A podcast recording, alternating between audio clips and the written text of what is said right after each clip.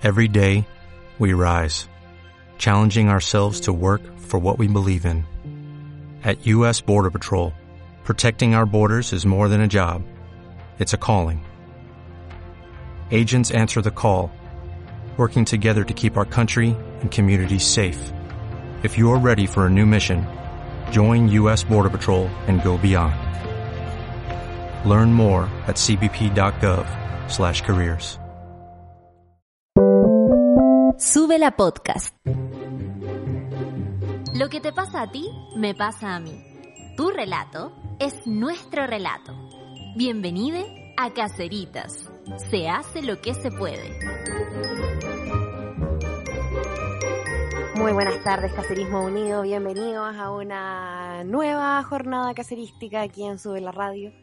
Eh, de emoción, en realidad, estoy como así emocionada. Hay una tórtola ahora que entró a mi living y no se quiere ir y no sé cómo ayudarla a salir. ¿Has leído algo sobre eso? Como porque ya hay tres días con que se están metiendo pájaros, pues no Tres es como no es como Sí. que antes de vez en cuando se te metía un pájaro, no es como No, nunca. Nunca antes Y- había entrado un pájaro a mi casa. y, y coincide Nunca. con que efectivamente lo invocaste. po. Sí, po. Sí, pues invoqué pájaros y ahora. Es como que es como ya, de mi sí, casa. puede ser una gran coincidencia, puede ser una gran coincidencia, pero igual Sí, pero tres días seguidos. Sí, justo de verdad después de que dijiste, vamos a hacer una casita para los pájaros. Y empezó Sí. el proyecto y empezaron a entrar. Entonces como, ¿hay alguien Sí. que sepa algo de eso?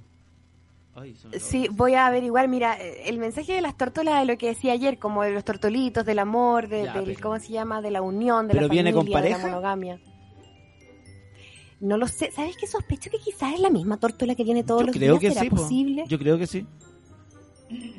O sea, sí, de- además le gusta venirse al living y a la pieza de los niños. Son los dos lugares donde viene. Y ahora está en la baranda de la, de la cortina de mi casa, fíjate. y, y respecto de ti, ¿qué hace? Como que te ve, se asusta, se corre, ¿qué? ¿Qué? No, le doy lo mismo, parece. Como ahora le abrí la ventana para ver si salía por la ventana. ¿Mm? Y dijo como, oh, buena idea, y se puso en la cortina. ¿Cachai? Como que me- como que no me tiene miedo, entonces como fue como, oh, buena onda, y sí, yo aquí, aquí me gusta más. Así es que, no, pues, no sé qué está pasando. Eh, claro, él se dice las tórtolas, esta es nuestra casa ahora. y me encima son lindas las tórtolas.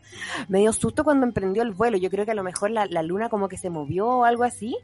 Y empezó a volar por el living y ahí fue que la caché. Sí, eso es fome, po, porque igual no es un lugar muy apto para el vuelo y si empieza Pa' la luna a volverse no, loca obvio. y ella a chocar con las paredes, fome. Yo, yo lamentablemente, una perrita que yo tuve, que eh, eh, me acuerdo haber visto, haber pillado un pajarito en el patio súper mordisqueado, ¿cachai? Y me daba Mm. mucha pena, pero a la vez me parecía que era muy ágil mi perrita. Como que, Sí, po. porque no es fácil cazar un pájaro para un perro. Yo creo que la luna no lo podría hacer, porque la luna no, no es no es ágil, digamos, es como cuando me imagino que en una en una manada Claro. la luna es la que ejecuta la fuerza, ¿no es cierto? Es como y Es la buena onda. ¿cachai? Claro, como te agarro y te, te remato, ¿no es cierto? Pero el agarrar el pájaro lo tiene que hacer, no sé, el perro ágil, el galgo, el, Claro. el border collie, ¿cachai? Como va y te lo agarra y, y entre todo, bueno, así es la naturaleza, oye, ¿qué te puedo decir? Más que eh, partimos este programa haciendo esa reflexión de los pájaros, que lo encuentro bacán. Además, hoy día tenemos martes amoroso, eh, Pili Valencia está casi ya entrando a, a, a- a la señal online, porque eh, la, la Pili, que es como nuestra doctora Misael González, de, eh, de caso cerrado, ¿Qué pasa, Misael? bien. Y ahí viene la Pili Valencia, la doctora Pili Valencia que nos va a hablar de esta situación. ¿Ah?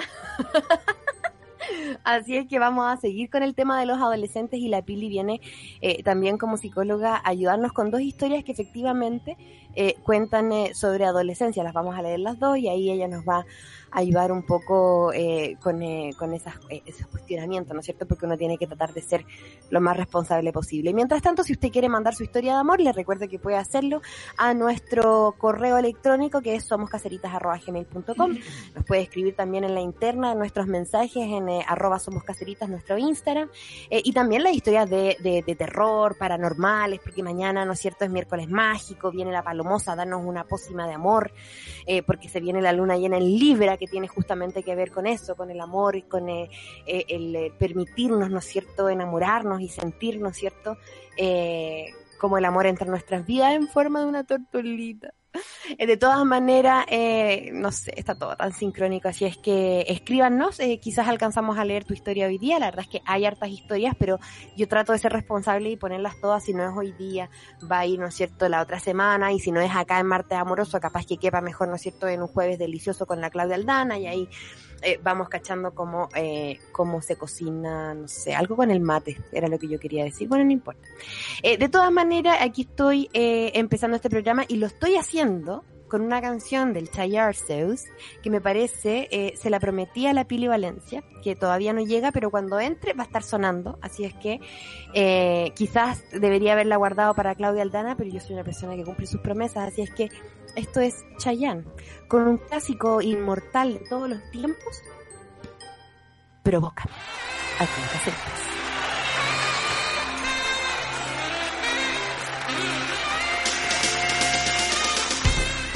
Caseritas. Caseritas.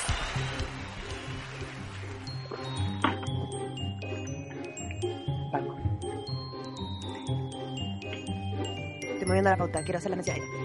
Quiero compartir con ustedes el testimonio de Nicole, viste un día de testimonios. Es una joven madre soltera cuya vida dio un giro positivo de 180 grados gracias a una buena decisión. Ella estaba inconforme con su situación laboral desempeñando un oficio mal pagado, cuando un amigo que trabajaba en un banco le habló del Instituto Subercasó, su prestigio, el vínculo y su larga tradición formando personas para la banca y finanzas. Le contó que hoy ofrecía la opción de estudiar estas carreras de manera semipresencial, sin tener que renunciar a su trabajo ni descuidar la crianza y cuidado de su hijo. De esta manera logró terminar la carrera de ingeniería financiera y encontró pega al tiro en una institución financiera, donde duplicó su salario. Este caso es apenas una de las más de 7.000 historias de estudiantes del Instituto Subercasó, que tiene más de 90 años formando profesionales para el sector financiero, bancario y empresarial. Es un ejemplo de que cuando se quiere alcanzar un objetivo, se puede. Tú también puedes cambiar tu vida. Llama al 800-123-456 y los coordinadores de admisión responderán tus dudas. Y finalmente Sandalias Ipanema, que Ipanema es versátil, te acompaña en tus vacaciones, en tu trabajo y también en tu casa.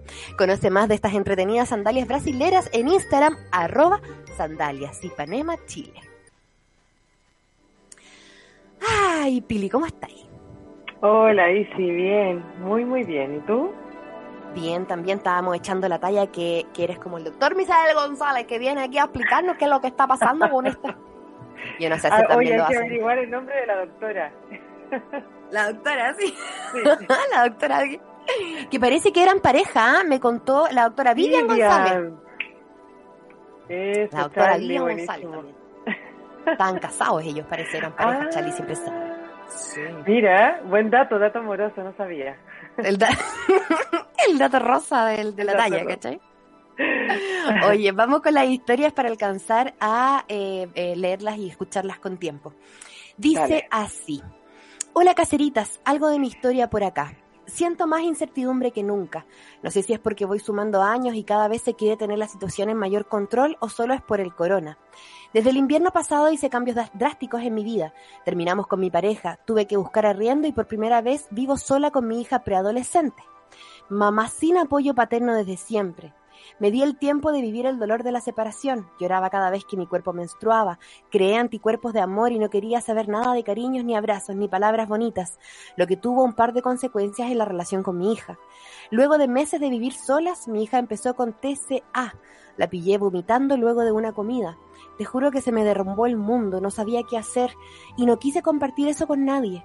Decidí apoyarla, empezamos con nutriólogo, con exámenes, hoy estamos en ese proceso, pero nos volvimos a conectar y ahora estoy full apoyándola. El problema no es ese. Sigo fantaseando con mi anterior pareja. Nunca lo busqué luego del término y tampoco lo haré ahora. Quiero que sea feliz y conmigo no lo fue. Como fui, como que yo fui la tóxica en la relación y eso me mata. Me siento como perdida, llevo meses desmotivada, no tengo ganas de hacer nada. Estoy con teletrabajo y solo comparto con la pantalla del computador. Y bueno, con ustedes que empecé a escucharlos desde enero. No sé qué rumbo seguir, hace tres años vivo en Santiago, soy de provincia, y creo que este no es mi lugar, no tengo nada acá, ni familia, ni amigos, solo por la pega que tampoco me tiene motivada, pero es una buena empresa y yo estoy recién empezando en el mundo laboral. Tampoco quiero renunciar, soy incapaz de concentrarme en nada, he querido hacer cosas, aprender inglés, por ejemplo, pero la cabeza no me da, solo para fantasías. Me siento vacía, muy sola, soy la contención de mi hija, pero nunca he tenido a nadie que me contenga a mí. El contrato de arriendo se termina en unos meses más y no sé si quedarme acá o tomar mis cosas y empezar de nuevo lejos, lo más lejos de Santiago, y no sé si con eso me olvido de mi anterior pareja y me motivo con la vida de nuevo. Busco una guía, una orientación, no lo sé. Muchas gracias. Mm. Qué eh, historia es eh, una historia muy dura, difícil. Primero, felicitar a esa mujer que sola ha sacado a su hija adelante. Realmente eh, amo estas historias de mujeres solteras que, que tenemos hijos y jóvenes y tenemos que salir adelante con ellos, porque realmente eh, hacemos un doctorado en la vida, eh, de, criar un, pequeño y además tener que lidiar con nuestra historia. Eh, yo creo que las respuestas las está diciendo dentro del texto, ¿sí? tú tienes esa respuesta dentro de ti. y que va en el sentido de que me alegra mucho que no quieras ir a buscarlo eh, para, para poder ver qué pasó, porque si ya pasó, el pasado eh, es mejor dejarlo atrás, ya no existe, pero puedas aprender todo lo que esa relación te trajo. Al principio, cuando una relación termina y estamos en el proceso del duelo, es súper difícil eh, ver que las perlitas que cada relación nos deja, independiente de cómo termine. Pero luego que ya tomamos distancia del dolor, más fuerte que ella dijo que se lo lloró todo, se dio permiso para soltar, ahora puede ver qué cosas le trajo a esta relación. Y creo que una de las más importantes es el amor propio, el, que se pueda amar y aceptar tal como ella es. Y, creo que hay una clave ahí que tiene que ver con el perdón, con el perdonarse si ella hoy día se juzga como la tóxica de la relación, la primera parte para poder comenzar de nuevo es aceptar lo que ya viví, lo hice bien, lo hice mal, lo hice más o menos, no importa, no lo voy a juzgar. Ahora tengo una nueva oportunidad de hacerlo diferente. Entonces, en esa oportunidad de hacerlo diferente, necesito perdonarme, porque lo hice sin conciencia, lo hice porque buscaba amor, lo hice por las razones que sean, cualquier razón es válida, pero eh, no queremos vivir desde ese lugar porque no te lo mereces. Nadie se merece vivir pidiendo migajas de amor y entonces queriendo controlar al otro y que el otro sea como quiero que él sea. Eh, la clave está hacia adentro. El cambio siempre es de adentro hacia afuera. Entonces, cuando tú puedes amarte y aceptarte como eres, perdonarte por las cosas que sucedieron y eh, empezar a mirar un futuro muchísimo mejor, te lo aseguro, vas a poder a abrirte de nuevo al amor. El amor existe, sin duda, no lo vuelvas a dudar, pero empieza a vivirlo contigo misma. Empieza a amarte tanto, tanto a ti, a darte todo lo que necesitas y cuando estés vibrando en esa emoción, te aseguro que vas a traer un hombre o una pareja que esté en la misma sintonía que tú y puedas Y además, Claro, y va a poder levantar también a su hija hacia eso también, pues, que es justamente lo que ella también necesita. Totalmente. Eh, su hija eh, eh, es una petición. Los hijos vivimos dentro de la burbuja emocional de nuestros padres, por lo menos los primeros años, sin duda, y luego a medida que vamos creciendo, mientras vivamos en la casa de los papás, también estamos manifestando eso. Y esta, esta trastorno alimentario es una petición de amor, de, de conexión con ella, y ella lo supo ver, lo revertió, pidió ayuda, así que fantástico, la felicito.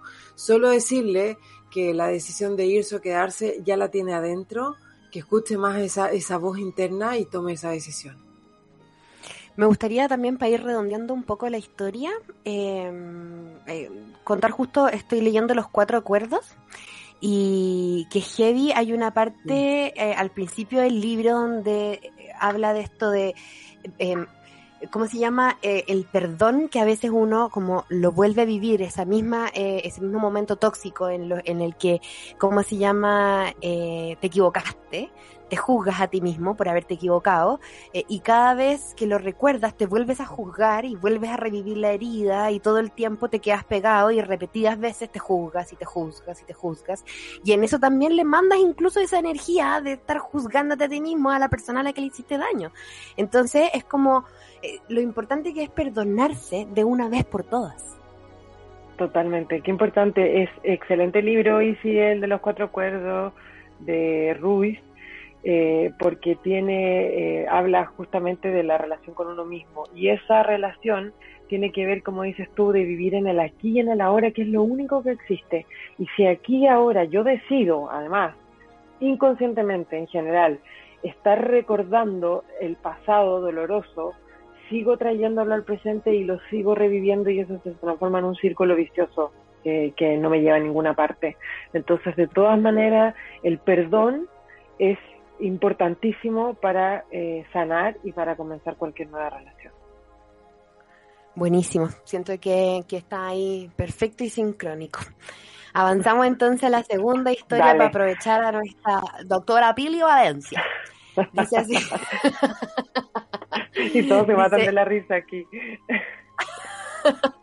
Anónimo, please. Saludos a todos, dice. La historia es de una amiga. Ella tiene una hija de 13 años y está en una profunda depresión. El papá nunca se preocupó por ella y el marido actual la adoptó y se adoran mutuamente. La cosa es que después de mucho conversar, mi amiga logró sacarle que la niña quiere saber qué pasó con el papá, por qué la dejó, por qué nunca la buscó, independiente de que se lleve increíble con su papá actual y mi amiga le haya dicho la historia muchas veces. Yo le dije que su hija solo quiere saber por qué, más allá de rehacer alguna relación con el papá biológico por sus propios medios. Entonces quería saber cómo sería ese encuentro o algún consejo. Mi amiga tiene miedo a que su hija caiga más en depresión porque hasta se siente que no quiere nada ni a nadie y que pasa encerrada, pero yo creo que es todo lo contrario. Muchas gracias. Oye, aquí los 13 años hay hasta una película de los 13 años, se llama Los 13. En verdad, tener 13 años y ser mujer es una weá muy difícil. Muy difícil. Y 14 y 15 también. Y, y 40 también. Y 34 y 35. Pero también es maravilloso. Yo amo, amo, amo ser mujer, eh, perdonando a los hombres presentes, pero cada uno tiene sus cualidades y, y es infinito. Ese, ese eh, como intensidad tan grande que tenemos nos lleva a ir tan profundo también, ¿no? Em, en primer lugar, es una excelente amiga, esta, esta caserita que está escribiendo, porque está súper preocupada por su amiga. Y le estaba más dando un súper buen consejo, porque eh, quiero partir de la base del derecho a la libertad, de que todos merecemos saber de dónde venimos. Es parte de nuestro derecho universal el conocer nuestras raíces, si haya sido bueno, malo, más o menos, como haya sido el hombre ese que aportó para que yo pudiera venir a esta, a tierra, eh, es mi derecho universal conocerlo. ¿sí? Y, y, el juicio de valor que podemos hacer cualquiera en la sociedad, que lo dejó, que no la dejó, la mamá, por lo sola que se sintió, que tiene toda la razón, pero no, no tiene por qué ella traspasarle todo eso a su hija que em, no se lo merece y, por, y, que, y que sabiendo de dónde viene probablemente pueda encajar todas las piezas de los puzzles, del puzzle. La vida, para mi punto de vista, es como un gran puzzle que nacemos y están todas las piezas así desparramadas y es como búsquela y encuéntrela. La, la, pieza y después encuentre este gran imagen que termina siendo el propósito de la vida, eh, quién soy y hacia dónde voy. Entonces, si yo no tengo este, este, estas piezas, que son varias, que tienen que ver con el origen, con la relación con el padre, la relación con el padre tiene que ver con el dinero, tiene que ver con la relación con el hombre que voy a buscar en el futuro, tiene eh, que ver con la relación con mi salud. Entonces, son tantas cosas que el padre aporta en una relación, estando físicamente o no, eh, que si tengo la oportunidad de verlo, conversarle y saber quién es, puedo sanar.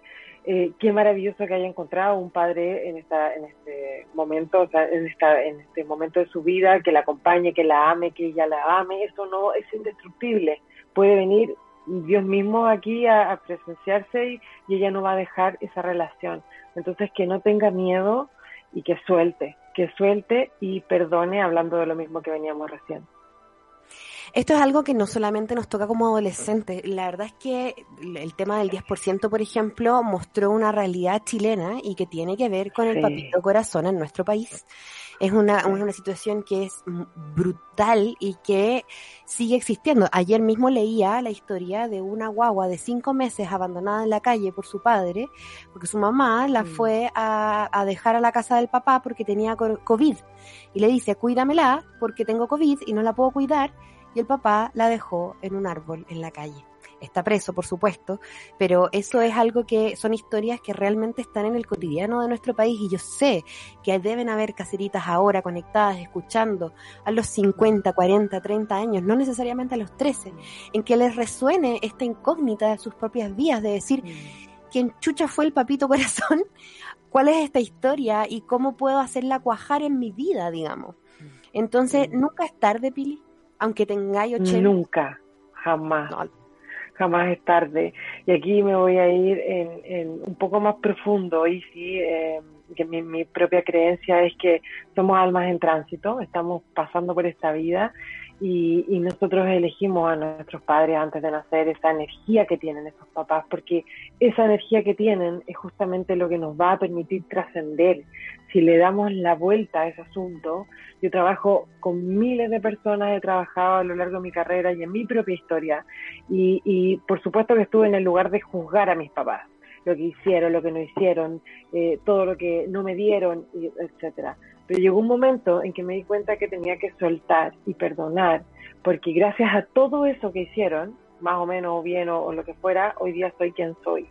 Entonces, eh, tiene tanto que ver con el origen, pero también tiene que ver con la constitución de la identidad.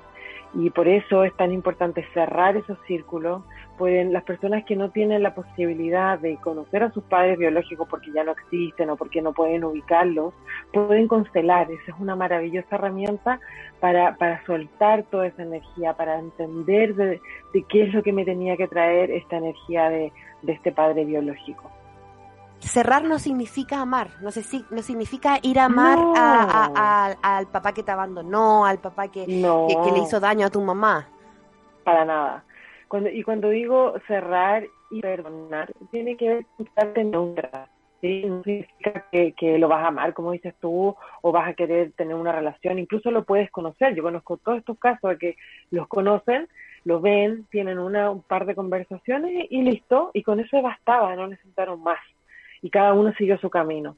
Entonces, y también he conocido desde el otro lado, eh, me gusta ser abogado del diablo porque también nadie, eh, la interpretación humana es tan subjetiva. Entonces, el otro lado, estos papitos corazón, que tuvieron historias también muy terribles y que también fueron muy abandonados y que no tenían idea de cómo ser papás. No tenían los medios económicos, ni la, ni la sabiduría, ni la inteligencia emocional, ni la madurez.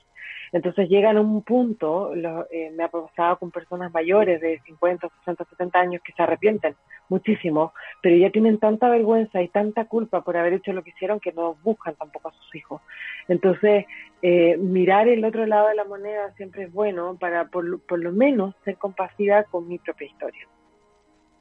Pili, ¿Qué más decirte? Que muchas gracias por eh, lo que acabas de entregar. Siento que está realmente clave para eh, vivir la vida, como, te, como hemos dicho en el Caserita desde que partió la pandemia, que no se puede volver atrás, no se puede volver a la vida normal en el que el palpito corazón era una ley y que todos le decíamos, ah, el papito corazón y le tirábamos la talla. Bueno, no, para los papitos corazón que nos están escuchando, háganse cargo de sus hijos para que sus hijos después no abandonen a tus nietos y así sucesivamente.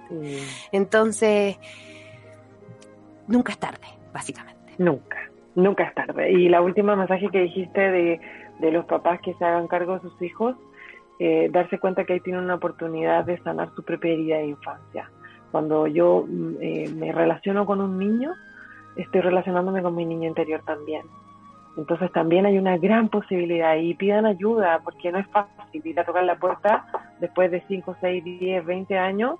Se les cae la cara, por supuesto, de vergüenza, de lo que fuera, miedo, pero cuando hay una ayuda de por medio, siempre el amor es bien recibido, donde sea que toque la puerta. Muchas gracias Pili. Recordamos que la Pili la pueden encontrar en sus redes sociales arroba Pili Valencia B. También hoy día tienes un live. Cuéntanos un poco de este en vivo para que el caserismo vaya ahí a buscarte. Los, invito a todos. Hoy a las 9 de la noche tengo una experiencia en vivo donde voy a estar hablando acerca de cómo poder eh, sentirte segura y confiada de ti misma aprendiendo a manejar tu mente. Así que es un entrenamiento que hemos estado trabajando durante tres días.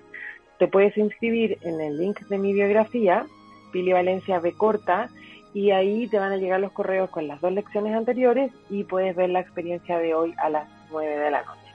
Así que todos invitados a inscribirse. Gracias Pili, nos vemos la próxima semana. Nos vemos el próximo lunes. Eso, eso, que estés bacán. y nosotros vamos a, a una besito. Pili, vamos a escuchar una canción eh, que, que creo que queda justo, justo, justo con este tema, independiente de que era para otra historia. Miren, que esto lo cantó Fito Páez. Se llama El amor después del amor.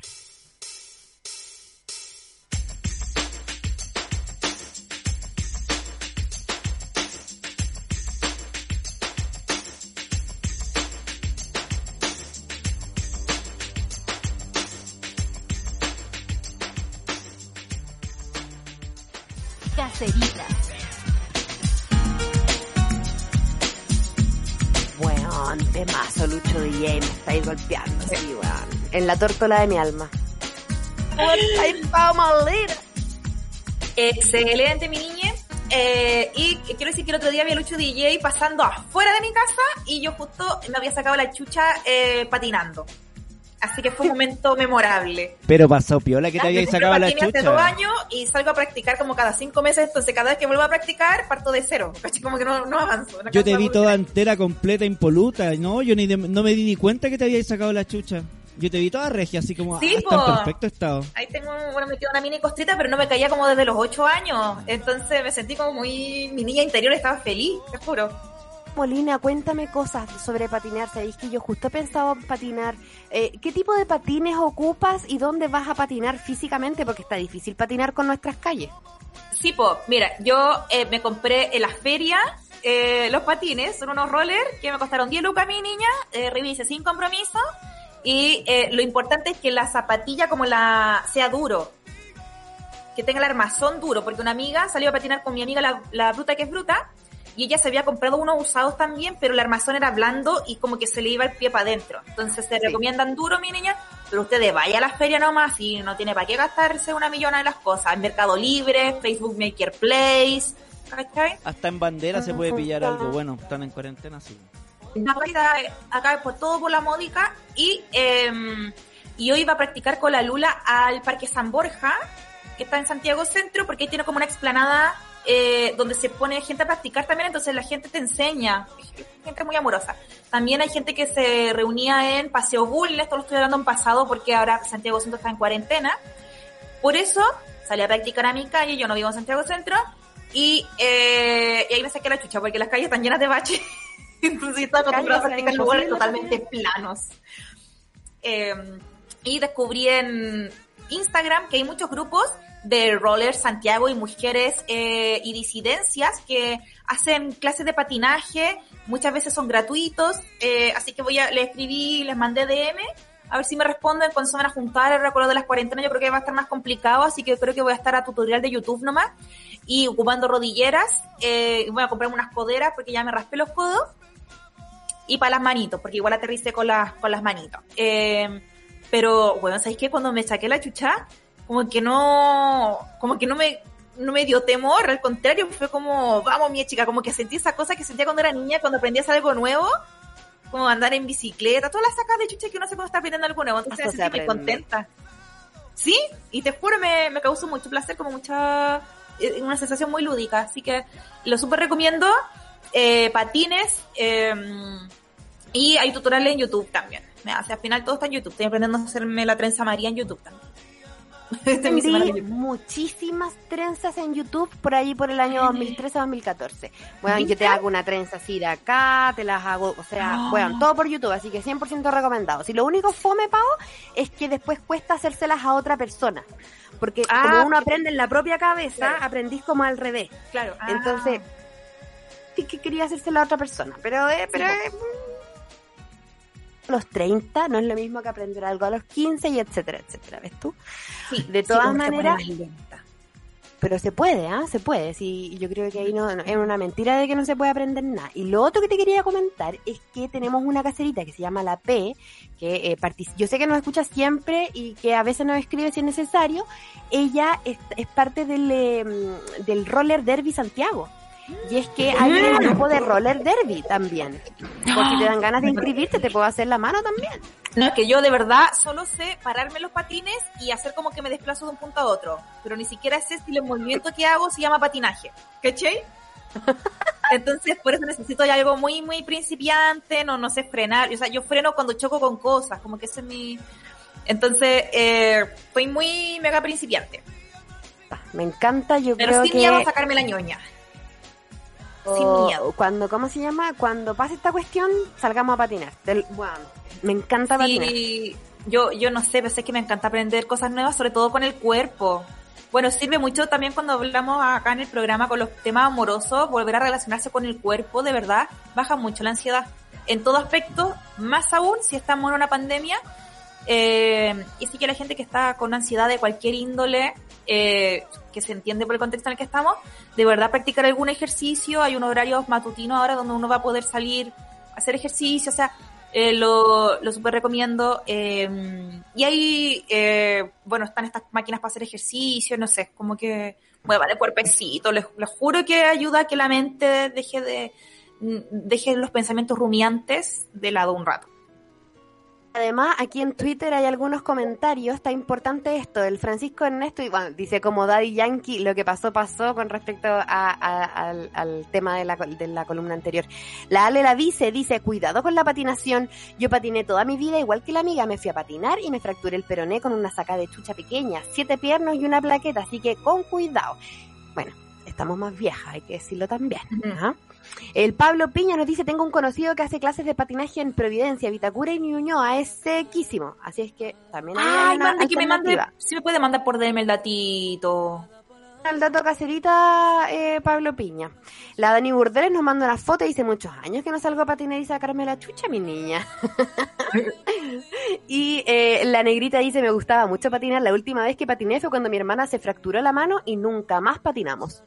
Harta fractura ahí sucediendo, ¿viste? Mira, harta fractura, pero de verdad yo no sé por qué, como que me, me provocó placer caerme esa vez, pero porque me, me acuerdo de una sensación infantil cuando yo era ágil y probaba todos los deportes.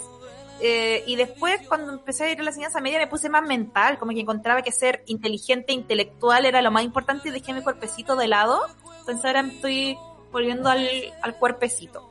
Que tenéis razón, Entonces es como el niño interior, Sí. la niña interior. Sí, po. Sí, de hecho, literalmente salí con dos cachitos. Bueno, me dice. Cachitos a patinar, weón. Me encanta. Está buena, está buena. Así que así es que cambiar un diente y estamos. Oye, no me digas nada, tú sabes que yo tengo un diente de leche. ¿Qué? Yo tengo un colmillo de leche, se los mostraría, pero no estamos. Mira, yo ¿No te tengo. creció el otro nunca? Como nunca hubo un, un colmillo definitivo que me empujara el diente, tengo este diente aquí que se- de hecho se nota, es como son todos mis dientes y ese de otro color y es más chiquitito. Eh, y ahí lo tengo, me dijeron que si más sería los 30 y aquí estoy casi a los 34, mi niña, que está bien puesta el diente. Mi ¿Ah? niña, no, si ya se quedó ahí. 80. ¿ah? Morir con el diente de leche ahí. que cheque, me da caleta de, de ese tema, siempre lo pienso, porque cuando yo era chica, eh, ¿cómo se llama? Mi papá, cuando me llevaron a verme el diente, qué sé yo, me hicieron la radiografía y el, y el dentista me dice, bueno, hay que hacer un implante, tenemos que sacar el diente y poner el implante uno nuevo, qué sé yo. Y mi papá me dijeron, ya, pues, y, y yo en ese momento ya era media hippie, entonces como que les dije, no, yo quiero que este diente se me salga solo, que el proceso sea natural y la weá. Y ahora que soy adulta, weón, cuando me pase voy a tener que pagarme yo el implante, weón, y son súper caros. ¿Cachai? Podrían haberlo hecho mis papás por mí a los, a los 16, 17 y ahora voy a tener que hacerme cargo yo a los 35. Ahora, Oiga. ¿tú vas a tener que ser tu propia adulta? No, chao. No, chao. Tú no pudiste nacer, así que tus papás se tienen que hacer cargo de todos tus gastos. El colmillo definitivo. Ah. Claro. Ay, ay, ay, ya vamos con la historia para alcanzar a leerlas. Eh, esta es nuestra primera historia de martes amoroso. Dice así. Querida comunidad caserística, Isi, Pao, Lucho y Charlie, les escribo porque tengo una inseguridad que aqueja mi corazón comencé una relación hermosa junto a una chica, quien a todo esto en años pasados, eh, 2015 por ahí, fue una especie de flechazo instantáneo. Ella es prima de una de mis mejores amigas y en ese entonces tuvimos solo un encuentro una noche, donde terminamos hablando profundamente y durmiendo juntas sin que eh, prosiguiera en el tiempo, aunque a mí me gustaba mucho. El contacto no siguió y cada una siguió con sus vidas. Igual éramos más chicas, yo tenía 21 y ella 20.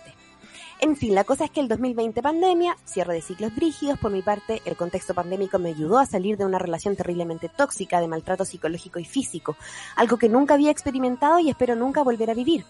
Además, una como mujer nunca espera recibir estos tratos extremos de otra mujer, pero esta situación me ayudó a sacarme ese prejuicio de la mente. Aunque esa relación ya se había terminado en el 2019, ella seguía siendo una persona muy manipuladora, ya que seguíamos el contacto todo eso se acabó con la cuarentena y debido a que pude al fin borrarla de todas las redes, bloquearla, tomar terapia, etc. Llevaba varios meses así tranqui, un poco decepcionada del amor, cuestionando el amor, no creyendo en él en verdad, que finalmente es entendible por la situación que pasé, pero bueno, estaba en esa volada cuando con esta chica volvimos a conversar por Instagram. Estábamos muy modo pandemia, quizás cuando ya las cosas no estaban tan brígidas, pero onda, yo no había salido de mi casita. Ella por temas laborales se movía y entre conversa y conversa se dio el momento de juntarnos. Fue muy bacán porque la verdad ambas estábamos muy modo conocernos sin expectativas amorosas, ya que igual ella salía de una relación densa de harto tiempo y nos juntamos en una plaza al frente de mi casa, conversamos mucho, tanto así que dejamos en ese momento protocolo sanitario de lado y ella me pidió baño, entonces entró y ahí seguimos conversando muy bacán. En fin, hoy se cumplen cinco meses desde esa hermosa conversación fluida. Siento que estamos sanando juntas, haciéndonos cargo individualmente de nuestras heridas. Ha sido realmente hermoso y ella me gusta mucho a pesar del poco tiempo que llevamos saliendo. La cosa es que estas últimas semanas me ha dado por revisar sus fotos antiguas en Instagram, algunas donde le escribe a su ex y está etiquetada con cosas muy de pareja. Y no sería tanto, pero hoy publicó una foto antigua muy cercana a las fotos con su vida pasada y con un objeto que igual la vincula a ella, a su ex. Entonces me produjo una sensación de inseguridad tremenda. La verdad es muy stalker lo que estoy escribiendo, pero también esto de las redes sociales se da para eso un poco, y sobre todo para gente como una que lidia con sus inseguridades todo el tiempo.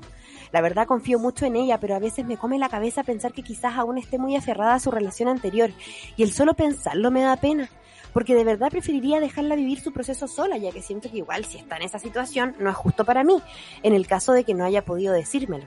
Hemos conversado respecto a su ex y ella está en eso, sanando heridas, pero me ha dejado claro que no tiene deseo de estar con ella y esas cosas. Y ahora no sé si preguntarle respecto a las fotos o no, porque igual siento que nada que ver por un lado, ya que es parte de su día y yo no soy nadie para andar pidiendo esas explicaciones. En fin, de verdad espero que puedan ayudarme. Lo hacen siempre con los demás y estoy.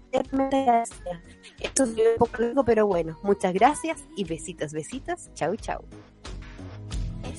Yo soy una eh, fiel eh, creyente de que la paja mental hay que resolverla en un check. Así que mi consejo sería que le pregunte al tiro a la a, su pincho, no sé si es pincho por el oficial, pero eh, para el caso da lo mismo, eh, como si todavía siente algo por la ex, y esa foto al caso es un poco de nostalgia por esa época. Eh, y ser súper sincera, si eso no implica ser invasiva o pasarla a llevar, es una inquietud que tú tienes y que tampoco se la va a plantear de una forma tóxica ni nada, pero lo que va a ser tóxico es que te quedes como generando teorías propias y, pensamientos rumiantes, entonces mm. uno se saca el tiro el check. Si ya, a pesar de la respuesta que te da, tú no quedas tranquila, hay un tema personal que uno tiene que trabajar que tiene que ver con, con con un tema que ya ha salido mucho en, este, en esta sección y que tiene que ver con sentir que uno también es parte de un relato. Y lo digo por experiencia propia, me había pasado que a veces cuando empecé una relación con alguien, yo sentía como, oh, nunca voy a ser tan importante como su ex, porque eh, justo esa persona por un cierto tiempo, o vivió con la otra persona, etcétera. O sea, yo nunca me sentía suficiente porque siempre sentía como que las otras personas ya tenían como su relato hecho, y yo era como, mm. como algo más pasajero. Pero eso era, es un problema propio que tiene que ver con la autoestima y con la importancia que uno se da en el mundo. Mm. Eh, y eso uno lo tiene que resolver de otra forma eh, que no tiene tanta relación directa con la relación de pareja, sino con cómo uno se eh, planta ante el mundo con la autonomía y con la integridad, y eso se puede resolver en terapia, pero por lo pronto, eh, preguntarle nomás, Pablo, si no es algo malo que le vaya a preguntar como, uy, sé que esta foto está ahí con ese objeto que es de esta época cuando tú usabas con tu ex, es porque todavía como, eh, quizás no quieres volver, pero todavía eh, piensas mucho en esa época, en esa etapa, siento que esto es mejor, caché, como, está bueno igual hablar de eso. Y salir de la duda también para no estar ahí, como decís tú, el pensamiento rumiante, que creo que realmente es de las mejores cosas que nos haya entregado como concepto, porque eh, el pensamiento rumiante la cagó como está presente siempre y poner, poder entenderlo y decir como, mm, ¿es este un pensamiento útil o es un rumiante? Encuentro que es una gran herramienta. Ahora, dicho eso, eh, igual me parece que en esta conversación hay que tener claro cuando ella lo, porque yo también estoy de acuerdo con que tiene que tenerla, porque si no, solo va a agrandarse en su corazón y se va como a convertir en un peso y en una duda. Pero sí que está, hay una delgada línea roja entre preguntar y pedir explicaciones. Claro, claro. Y ese es el, ese, como, siento yo que es como la inteligencia emocional con la cual puede ella plantear la conversación. ¿Cachai? que está difícil, pues no hay una fórmula aquí, buena suerte, caserita. Ten cuidado con cómo hagáis eso, ¿cachai? Para no decirle como, a ver, ¿acaso te gusta tu ex? ¿Cachai? Sí, claro, no, no, no, no, no, no, esa no es la, la mano, pero por eso digo, como si te da la explicación, lo sigue con ese pensamiento rumiante, hay que trabajar ahí la integridad personal que tiene que ver con mm. por qué yo me sigo sintiendo inferior cuando estoy en una relación en el presente con alguien, ¿cachai? Eh, y porque yo siento entonces que mi relato con esta persona no es suficiente y que esa persona añora algo que ya no está, que ya no existe y está conmigo, o sea, eso es lo que existe ahora y, a mí me parece, me hace sentir igual vulnerable. Porque ¿qué más que puede hacer uno? Que es ya estoy con esa persona en el presente, ¿cachai? Como, ya eso es lo máximo que alguien te puede entregar, no, el todo el resto eh, es, si uno sigue pensando como otras cosas, son, eh, eh, eh no sé, lugares que hay que empezar a resolver em, con terapia y con consejillo de siempre, que a mi gusto es algo muy práctico y que sirve, que es escribir, escribir tu propio relato, para que tú tengas tu historia también ¿cachai? Así como ya tienes una ex, tú también tienes otras cosas para atrás, ¿cachai? Entonces, tu, tu pareja no está pensando, oye, pero eh, a lo mejor antes fue más feliz o qué sé yo, como que hay una que se siente inferior, ¿cachai? A veces uno le da como este síndrome de inferioridad, por decirlo así, estoy, sí. estoy patologizando de mentira. Eh, y, y, que tiene que ver con que justo las historias que las otras personas tuvieron antes son más importantes, son mejores o son, o son más emblemáticas que las que yo estoy forjando con esa persona.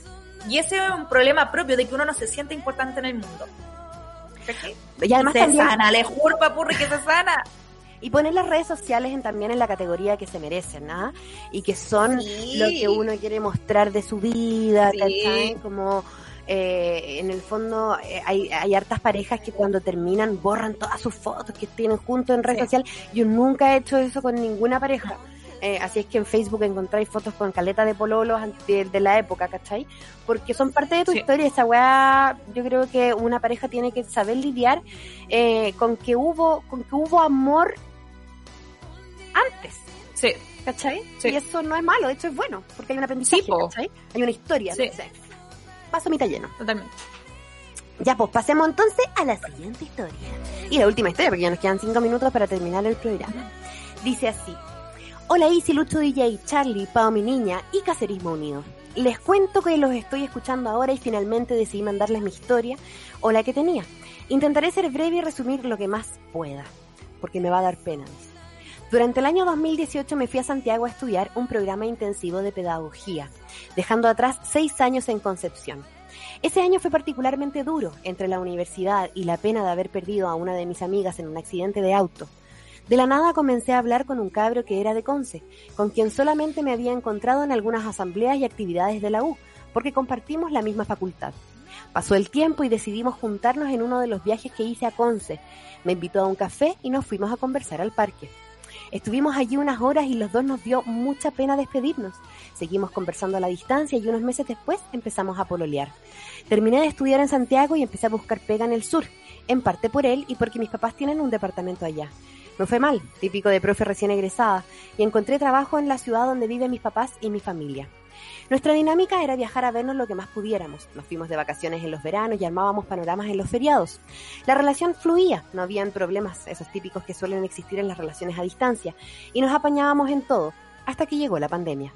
Pasamos seis meses sin vernos hasta que él decide viajar. En diciembre nos volvimos a ver y tuvimos esa conversación un poco dolorosa pero necesaria. Yo le dije que me costaba dejar a mi familia y a él le pasaba lo mismo. Llegamos a la conclusión de seguir con la relación a distancia y que volveríamos a conversar cuando él terminara la U. En enero comenzamos a organizar nuestras vacaciones. Pasan los días y él me dice que ya no aguanta más, que me extraña mucho siempre y que se siente muy ansioso. Frente a eso intenté ser comprensiva y le dije que si se sentía mal teníamos que terminar.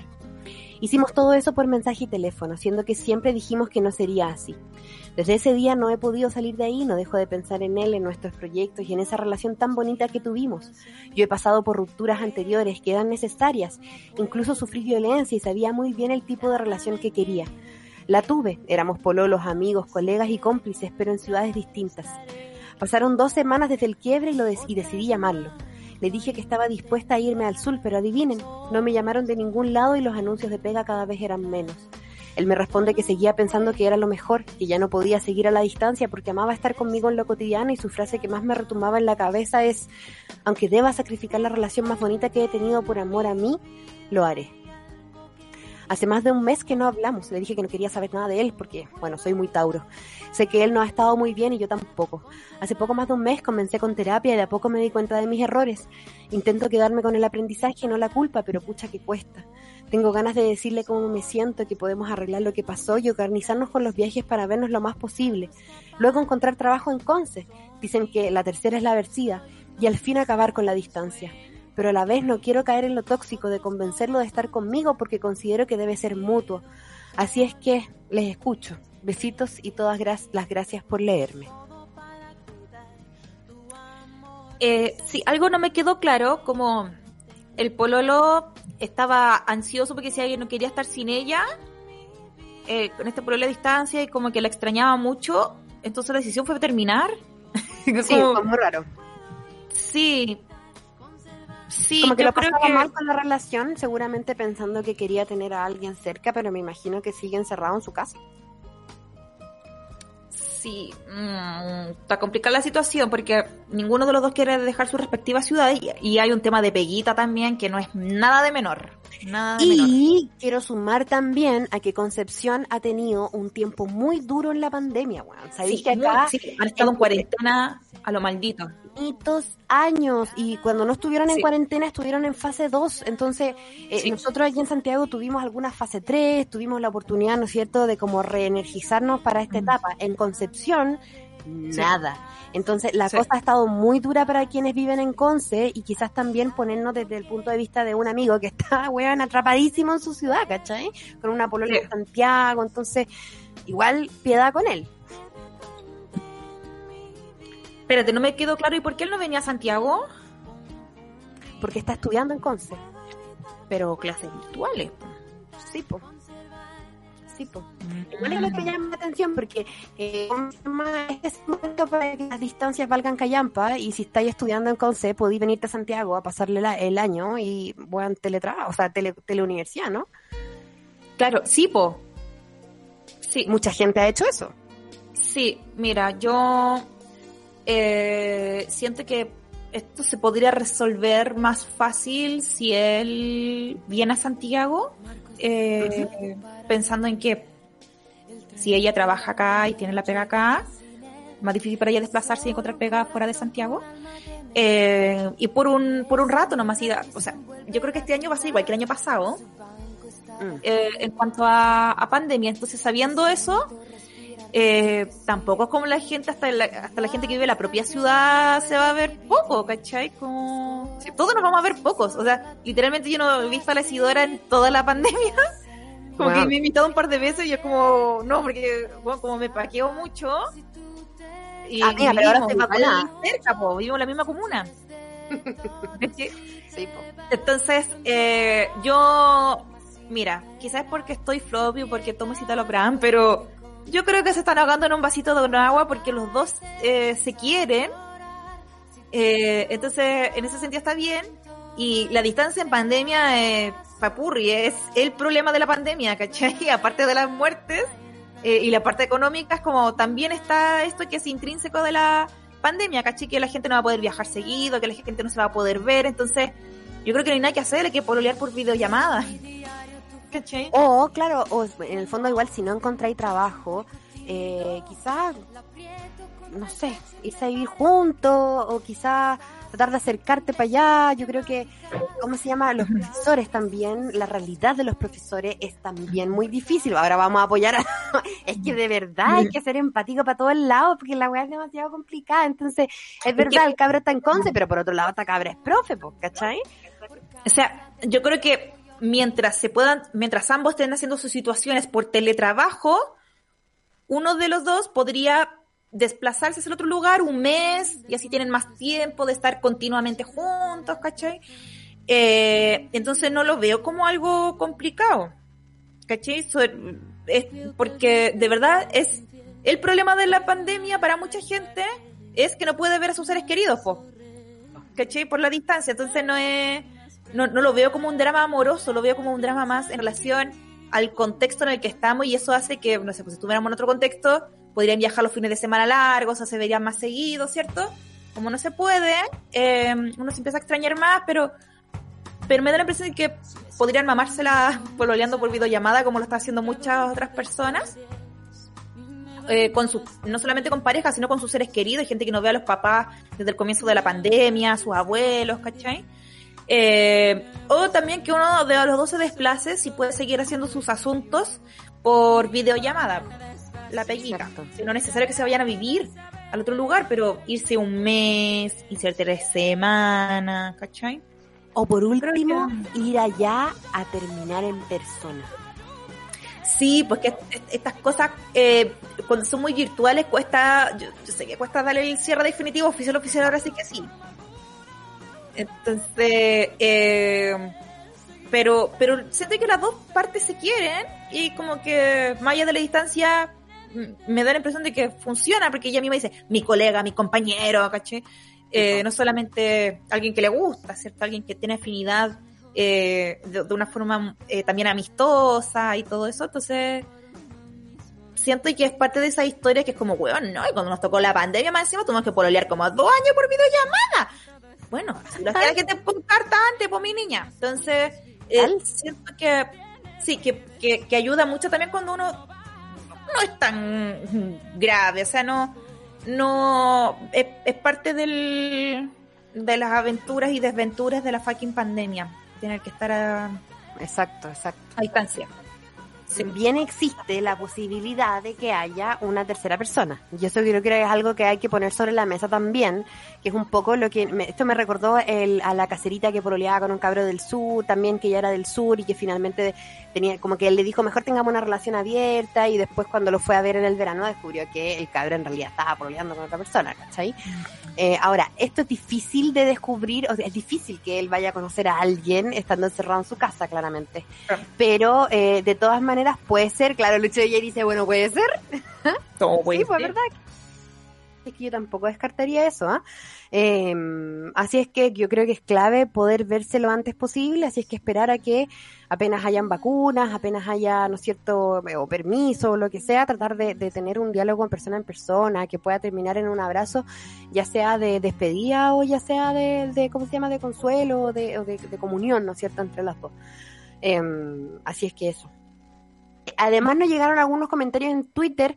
La Irela Valera dice, sobre la historia anterior, creo que lo importante, con respecto a la cabra que tenía que hablar con su polola, dice, creo que lo importante es hablar con asertividad, para también establecer límites de cosas que le pueden doler a la persona que escribió, que su pareja o pinche la cuide de no meter un fantasma.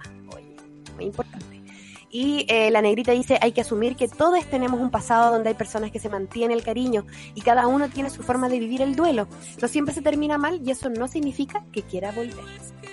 Mira, acá la Fefa Morales dice que aprendió a hacer trenzas con YouTube y en la pega peinaba a todos sus colegas, que parecía primera comunión la oficina. la trenza de la primera comunión, ¿verdad? Muy real. me encanta. Serísimo. Ya, oye, hemos llegado al final del programa, Pau, muchas gracias. Eh, como siempre, por tu compañía tan bacán y por tus eh, historias, mi niña. Sí, yo solo quiero mandar un saludito a, la gente que manda las historias.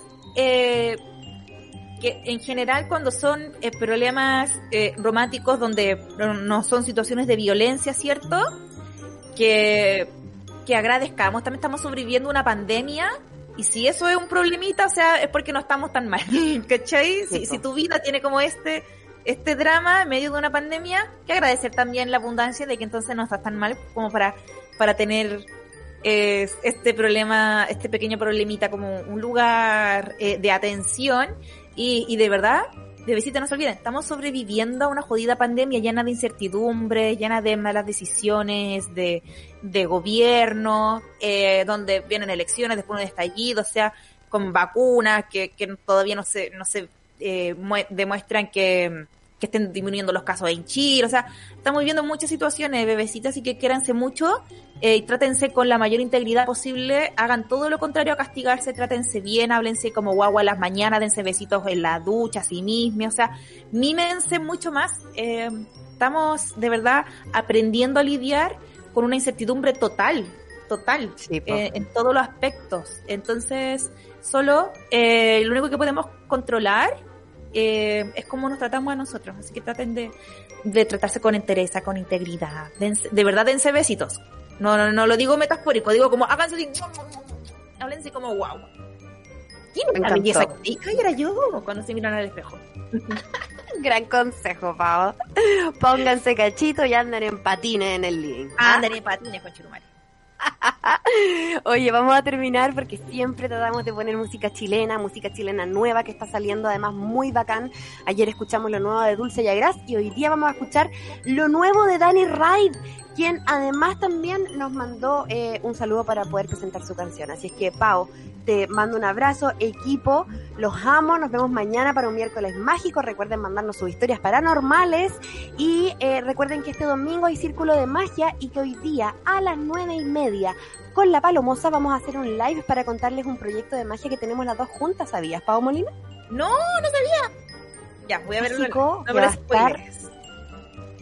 Tiki taka. Y hoy día en la noche se los vamos a anunciar en un live ahí para que eh, vayan a seguirnos arroba isidorita arroba y viene mañana a darnos pócima y todo eso. Así es que terminamos. Esto es sentirme amante. De quién del Danny Wright. Hola mis hermosas, soy el Danny Wright y quiero dedicarle a todo el caserismo unido mi nuevo sencillo que se llama Sentirme Amante y pueden escucharlo en todas, todas las plataformas. Besitos.